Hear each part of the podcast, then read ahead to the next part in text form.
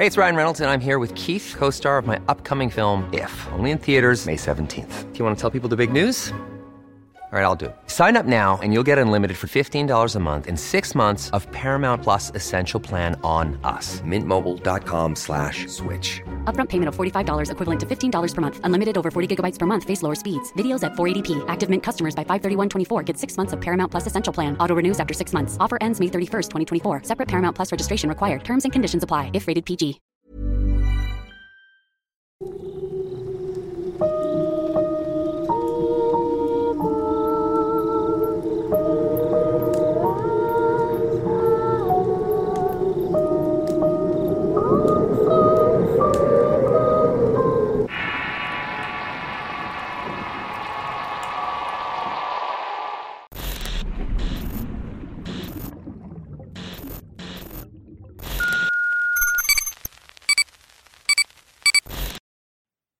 Las presencias. Historia basada en sucesos reales. Compartido por don Alberto Gómez. Escrito y adaptado por Eduardo Liñán. Al recordar esta historia, lo primero que viene a mi mente es la imagen de mi hija agonizando en la cama del hospital. Para ella las épocas de invierno eran bastante complicadas. Sufría de bronquitis y otras enfermedades respiratorias. Enfermedades que la mantenían todo el tiempo con medicamentos. Además que era común que entrara y saliera del hospital cada que su salud se complicaba. Las noches eran verdaderas torturas tanto para ella como para nosotros sus padres. Teníamos que controlar fiebre, tos, sofocación, entre otras cosas. Debíamos estar al pendiente de todos estos padecimientos a fin de evitar que se pusiera peor. Durante los días y las noches vigilábamos y por supuesto hicimos no solamente muchos remedios y tratamientos médicos que no funcionaron. De hecho, solamente atenuaban un poco los síntomas, pero no la curaban del todo. Sin embargo, las cosas cambiarían de una manera inverosímil y fue durante uno de los más crudos inviernos en los que tengo memoria. Era febrero y una tormenta invernal significaba para nosotros temor y angustia. Estuvimos preparados para salir al hospital y atender a nuestra hija en sus afecciones. Y así sucedió. Una noche luego de una infección sus pulmones se anegaron de flemas que le impedían respirar, teniendo que ir de urgencia al hospital en ese mismo instante. Ver a mi hija luchando por su vida fue uno de los momentos más angustiosos que tuve. En ese momento me deshice en oraciones y pedimentos para su sanación. Durante esos angustiosos momentos su corazón se detuvo y dejó de respirar en varias ocasiones, pero los esfuerzos de los médicos no permitieron que se fuera, y ciertamente estuvo muerta por algunos segundos. Después de varios días de lucha por su vida, la niña finalmente se recuperó aunque lentamente, pero algo vi en ella que también cambió. Me di cuenta al verla cuando nos dejaron entrar a su cuarto. Su semblante era otro y su mirada había cambiado de alguna manera. No sé cómo explicarlo, pero al verla su rostro infantil tenía una expresión distinta. En contraste con una actitud bastante relajada o algo que me desconcertó. Había sufrido mucho el proceso y ese estado de morir por unos segundos era pavoroso. Entendí que quizás no dimensionaba la situación en la que estuvo y agradecí que estuviera bien. Al menos eso era lo importante. Después que salimos del hospital, la niña estuvo mirando por la ventana del auto durante todo el trayecto. Su madre le preguntaba cosas y yo escuchaba atento la radio y en cierto momento de la conversación mencionó una palabra que me hizo bajar el volumen.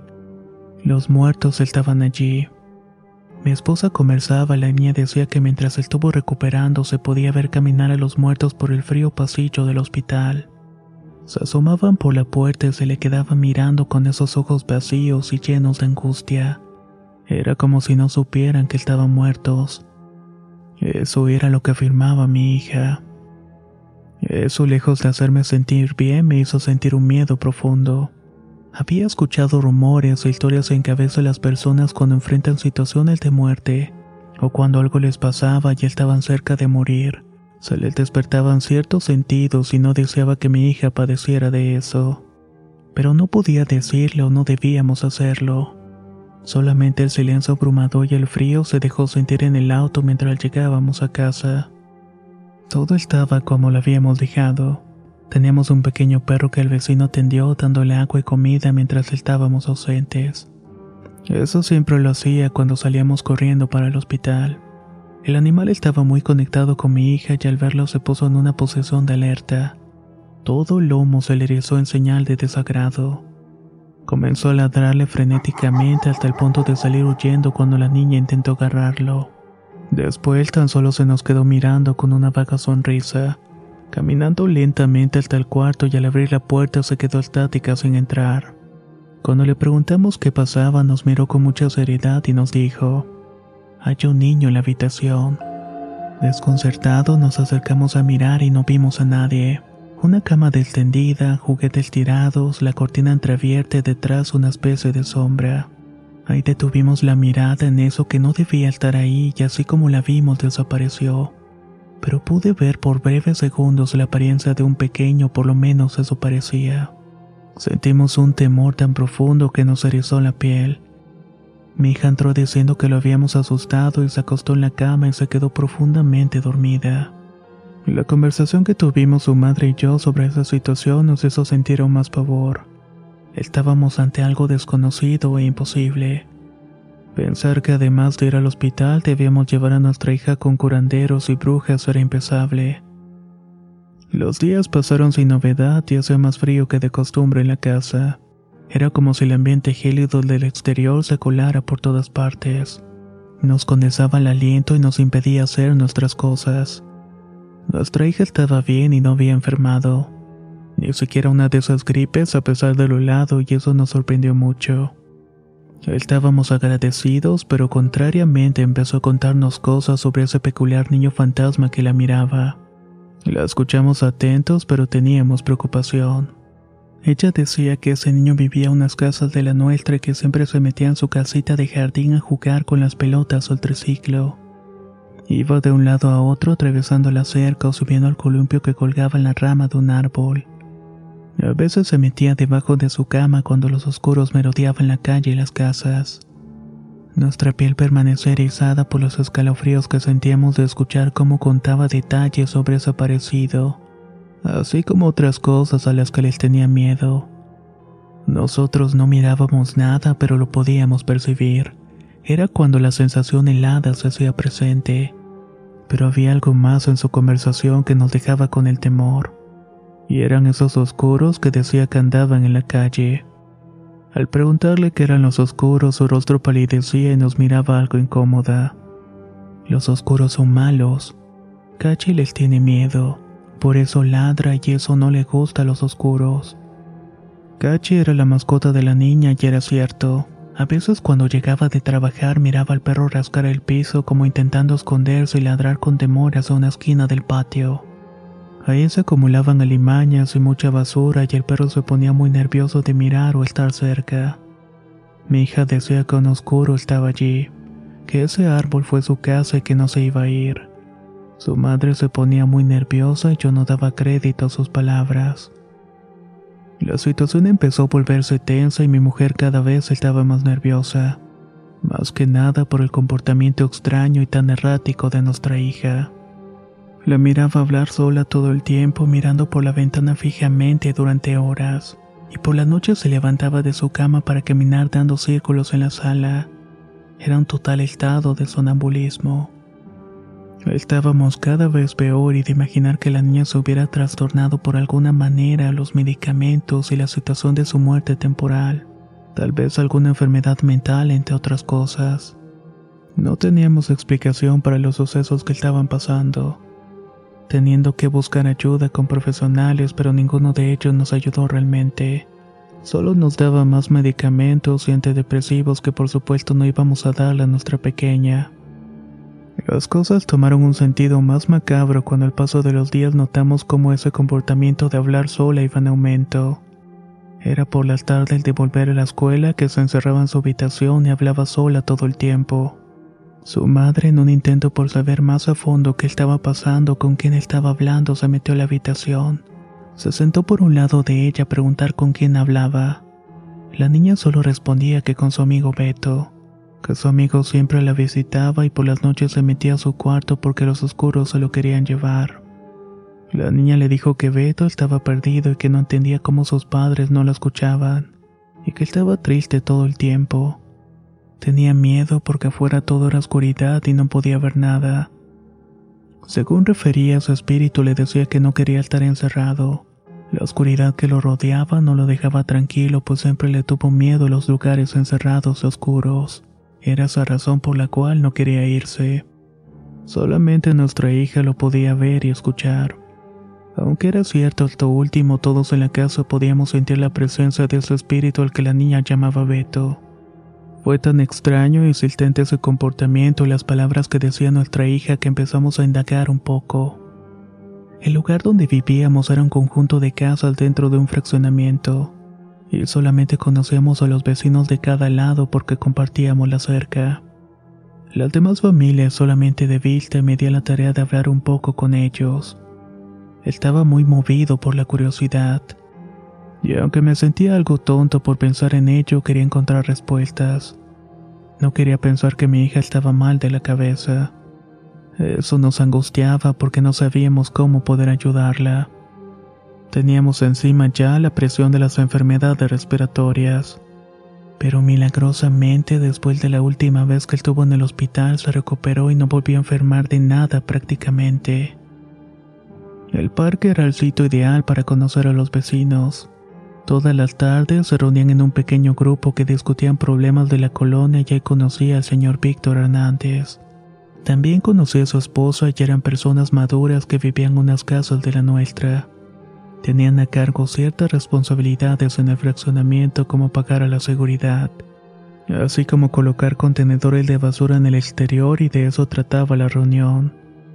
Escuchaba atento las discusiones y las conversaciones de todos, cosas sin sentido y el eco de sus voces resonaban en el galerón donde estábamos. Al sentir frío y sentirme fuera de lugar me levanté de mi asiento para irme a mi casa. En ese momento escuché a una de las mujeres decirle a la esposa del señor Víctor algo que me hizo volver a sentarme. Escuchaba atentamente lo que me estaban hablando.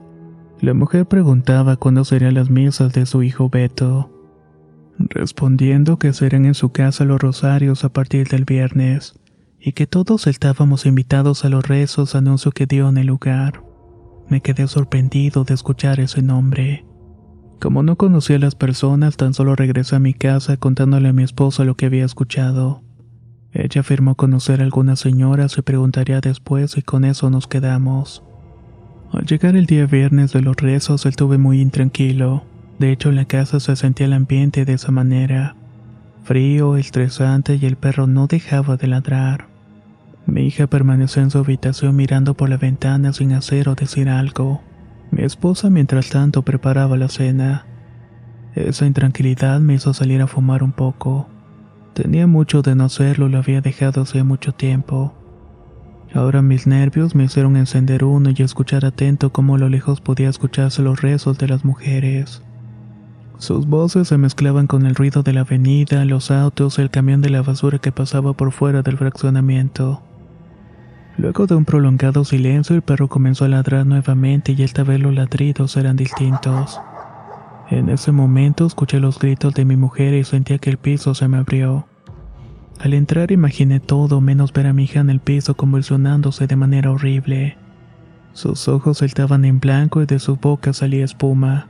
Su cuerpo se estaba retorciendo como si fuera un muñeco de trapo y mi mujer intentaba sujetarla sin saber qué hacer. Tan solo me hinqué y quise cargarla para llevarla al hospital.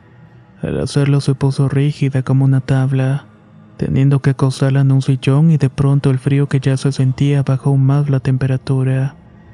La niña dejó de moverse violentamente y sus ojos volvieron mirando para todos lados. Mi mujer de inmediato quiso abrazarla y taparla con una cobija pero hizo manoteo de disgusto y quiso hablar con una voz que no era de ella. Era una voz infantil, pero de un niño. En ese momento sentí un espasmo tremendo recorrer todo mi cuerpo. I'm Sandra, and I'm just the professional your small business was looking for. But you didn't hire me because you didn't use LinkedIn jobs. LinkedIn has professionals you can't find anywhere else, including those who aren't actively looking for a new job but might be open to the perfect role, like me. In a given month, over 70% of LinkedIn users don't visit other leading job sites. So if you're not looking on LinkedIn, you'll miss out on great candidates like Sandra. Start hiring professionals like a professional. Post your free job on linkedin.com/people today. If you're looking for plump lips that last, you need to know about Juvederm lip fillers. With Juvederm Volbella XC and Juvederm Ultra XC, your lip look, whether it's subtle or bold, can last up to one full year with optimal treatment and no additional maintenance. Find a licensed specialist and see if it's right for you at juvederm.com today. That's J U V E D E R M.com. Add fullness to lips in adults over 21 with Juvederm Volbella XC or Juvederm Ultra XC. Do not use if you have severe allergies or a history of severe allergic reactions, or if you're allergic to lidocaine or the proteins used in Juvederm. Tell your doctor if you have a history of scarring or taking medicines that decrease the body's immune response or that can prolong bleeding. Common side effects include injection site redness, swelling, pain, tenderness, firmness, lumps, bumps, bruising, discoloration, or itching. As with all fillers, there's a rare risk of unintentional injection into a blood vessel, which can cause vision abnormalities, blindness, stroke, temporary scabs, or scarring. For full important safety information, visit juvederm.com. Comenzó a decir cosas extrañas que esos ruidos lo molestaban, que quería irse y salir de ese lugar oscuro en el cual estaba y no soportaba más. Casi por inercia me planté firme e hice una pregunta que no hubiera querido hacer. ¿Quién eres? Soy Beto. ¿Dónde está mi mamá?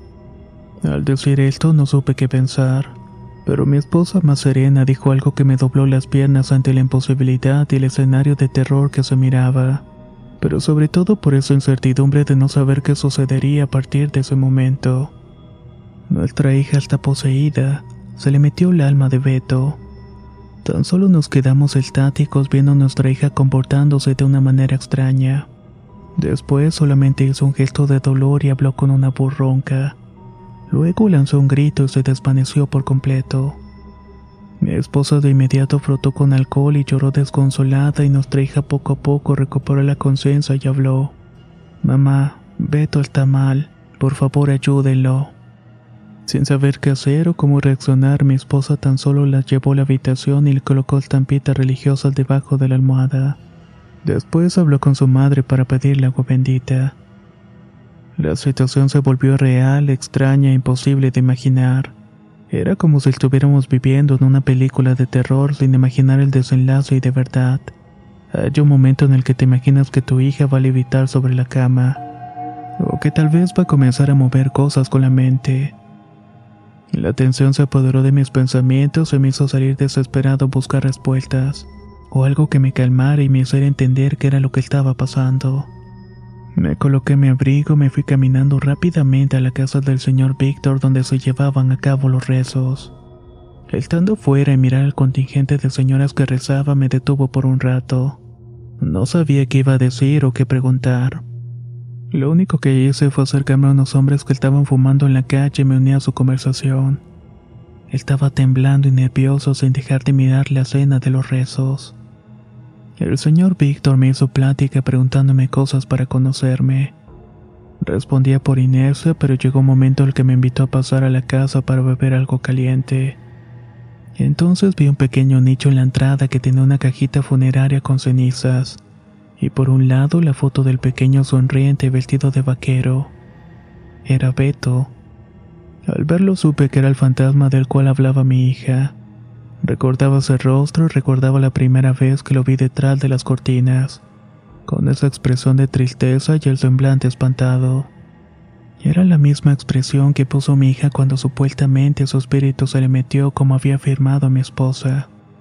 No supe qué hacer y mi corazón latía desbocado y en un intento por querer hacer algo pregunté al señor Víctor cómo había fallecido su hijo.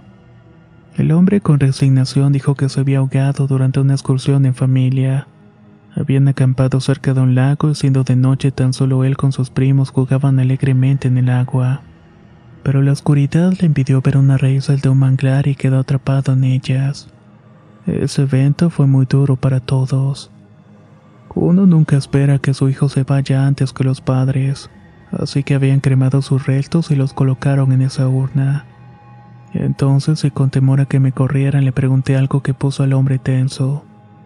Señor, su hijo le temía a la oscuridad y a los espacios cerrados. Pregunté. Sí, ¿cómo lo sabe? inquirió el hombre. Las personas que estaban ahí se me quedaron viendo extraño. Yo no sabía qué decir, pero pensando en la seguridad de mi hija tuve que hablar con el señor Víctor a riesgo de que me tildara de loco o que me corriera patadas de su casa. Le expliqué la situación con mi hija y los encuentros extraños en los cuales pensamos que era el espíritu de Beto. De algún modo ellos podían comunicarse y le manifestaba sus temores, y que no podía descansar en paz porque seguía manifestándose. El hombre se quedó en silencio mirándome por un rato sin hacer nada. El hilillo del humo de su cigarrillo parecía dibujar la incredulidad y quizás el desagrado por mis palabras pensando que me estaba burlando de él y su dolor. Todo lo que dices es verdad. Por esas razones que le hacemos rezos a mi hijo porque no puede descansar en paz. Desde que murió se manifiesta moviendo cosas o prendiendo y apagando las luces. Pero no sabemos qué quiere o por qué no puede descansar, mi angelito. Dicho esto, le habló a su mujer y al contarle empezó a llorar suplicando ver a mi hija ya que quería platicar con ella, preguntarle si podía ver a su hijo si podía hablar con él o saber por lo menos qué era lo que deseaba. En un principio no me pareció correcto, pero al ver a unos padres desesperados mi corazón se llenó de congoja, al imaginarme que en una situación como esa y lo extraño de todos los eventos. Por eso los conduje a mi casa y no sabía realmente si mi hija estaba bien después del episodio de las convulsiones. Al abrir la puerta mi mujer permanecía con ella sentada en un sillón mirando la televisión como si nada hubiera ocurrido. Los adultos hablábamos en la cocina y nos pusimos al tanto de toda la situación. Al llamarla a mi hija, la esposa del señor empezó a hacerle preguntas sobre su hijo y si lo podía ver. Mi hija contestó que sí, que de hecho estaba en la habitación. Era el lugar donde le gustaba estar porque afuera estaban los oscuros y la asustaban. La señora de inmediato suplicó que la llevara a su cuarto. Yo no sabía si permitirlo, pero mi hija se levantó muy serena de su asiento. Tomó la mano de la señora y la condujo a la habitación. Todos fuimos tras de ella y nos quedamos en el pasillo mientras ambas se sentaban en la cama. Mi hija le dijo que Beto estaba ahí, que le podía mirar triste y que no quería que él estuviera así. La señora empezó a llorar y a preguntar qué era lo que deseaba para descansar en paz. Y entonces mi hija habló diciéndole que sentía el frío de la muerte. La oscuridad no le agradaba porque allá habían cosas horribles. Temía el encierro y deseaba ser libre. Sin entender por qué decía eso, la señora suplicó que se fuera, que era momento de descansar y que sus padres siempre lo iban a recordar. Mi hija cambió su semblante sereno y empezó a moverse extraño, al tiempo que sus ojos nuevamente se pusieron en blanco. Comenzó de nuevo con las convulsiones. Fue horrible ver eso y los adultos estaban atónitos y más la señora que se hincó haciendo señales de la cruz para pedir a Dios que todo se apaciguara. Mi hija se quedó quieta y miró a todos con desdén. ¿Mamá? preguntó. La señora espantada habló entre dientes y mi hija con la voz del niño Beto respondió. Mamá, sácame de esta caja. Dicho esto, mi hija se desvanece y se queda estática en el piso. Al tiempo que nos acercamos a atenderla, la señora se quedó llorando desconsolada en tanto su marido intentaba hacerla sentir mejor. Eso habría sido suficiente y suplicamos que se fueran para que nuestra hija descansara. Tan solo nos despedimos sin ganas y mi esposa me reclamó por mi acto temerario de llevar a los padres de Beto. Pero por un lado sabía que por lo menos habíamos hecho lo posible porque la pesadilla acabara. Los días pasaron lentos y el nerviosismo aún me imperaba en el ambiente de la casa. Nosotros estábamos por lo menos tranquilos, primero porque nuestra hija no se enfermaba, después porque las manifestaciones se habían apaciguado de algún modo. Sentíamos calidez y una calma que hacía mucho tiempo no sentíamos. Mi hija, como siempre, se quedaba mucho tiempo mirando a través de la ventana. Estaba algo melancólica y de preguntarle afirmaba que tenía muchos días de no ver a Beto. Se había marchado desde que sus padres estuvieron en la casa. Le preocupaba otras cosas, pero estaba tranquila. Días después recibimos nuevamente la visita de los padres de Beto. El señor Víctor y su esposa iban algo tristes. pero querían agradecerle a mi hija y a nosotros. Después de esa noche decidieron arrojar las cenizas de Beto al mar, lugar al cual siempre le gustó ir en vida, aunque con mucho pesar lo hicieron. Entendieron el mensaje en la persona de mi hija que los hizo tomar aquella decisión. Finalmente las manifestaciones de su hijo se habían ido, al igual que nuestra casa. Y aunque no entendíamos de qué manera y cómo la pequeña alma había encontrado el camino para comunicarse por medio de mi hija, estaban felices de que por fin su hijo iba a descansar en paz. Luego de los agradecimientos y de invitarles algo se retiraron. La situación en la casa, aunque en calma, no terminó y aún teníamos los problemas en la clarividencia y las condiciones de medium de mi hija. Esa misma noche, después de que se fueron los señores, nos dimos cuenta de qué tan expuesta estaba. Luego de limpiar la cocina me quedé hablando con mi mujer sobre cómo íbamos a manejar ese problema. ¿Cómo podíamos quitarle esa condición? No supo qué decirme, así que antes de acostarme fui a revisar a la pequeña para que estuviera bien tapada, pues había más frío durante la madrugada. Mientras le daba el último sorbo a mi café, escuché sus gritos de auxilio. Casi brinqué del asiento para ir corriendo a ver qué estaba pasando. Al verla fuera de la habitación con sus manos en la boca y sus ojos casi saliendo de sus cuencas me asusté. Al preguntar qué pasaba me asomé mirando algo horrible e imposible, algo que me mostraría la clase de cosas que íbamos a enfrentarnos. Sobre el estómago de mi hija estaba sentada una negra presencia, un ser oscuro que se confundía con la oscuridad de la habitación.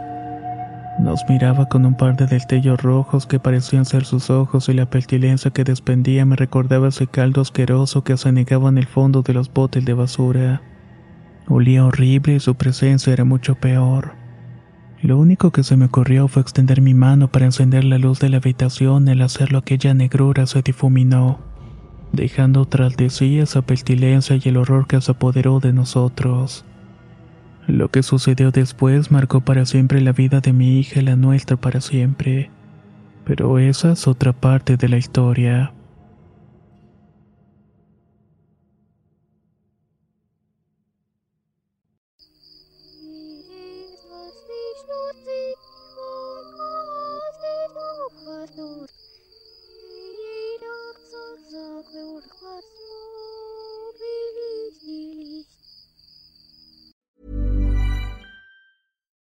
If you're looking for plump lips that last, you need to know about Juvederm lip fillers. With Juvederm Volbella XC and Juvederm Ultra XC, your lip look, whether it's subtle or bold, can last up to one full year with optimal treatment and no additional maintenance. Find a licensed specialist and see if it's right for you at juvederm.com today. That's J U V E D E R M.com. Add fullness to lips in adults over 21 with Juvederm Volbella XC or Juvederm Ultra XC. Do not use if you have severe allergies or a history of severe allergic reactions, or if you're allergic to lidocaine or the proteins used in Juvederm. Tell your doctor if you have a history of scarring or taking medicines that decrease the body's immune response or that can prolong bleeding. Common side effects include injection site redness, swelling, pain, tenderness, firmness, lumps, bumps, bruising, discoloration, or itching. As with all fillers, there's a rare risk of unintentional injection into a blood vessel, which can cause vision abnormalities, blindness, stroke, temporary scabs, or scarring. For full important safety information, visit juvederm.com.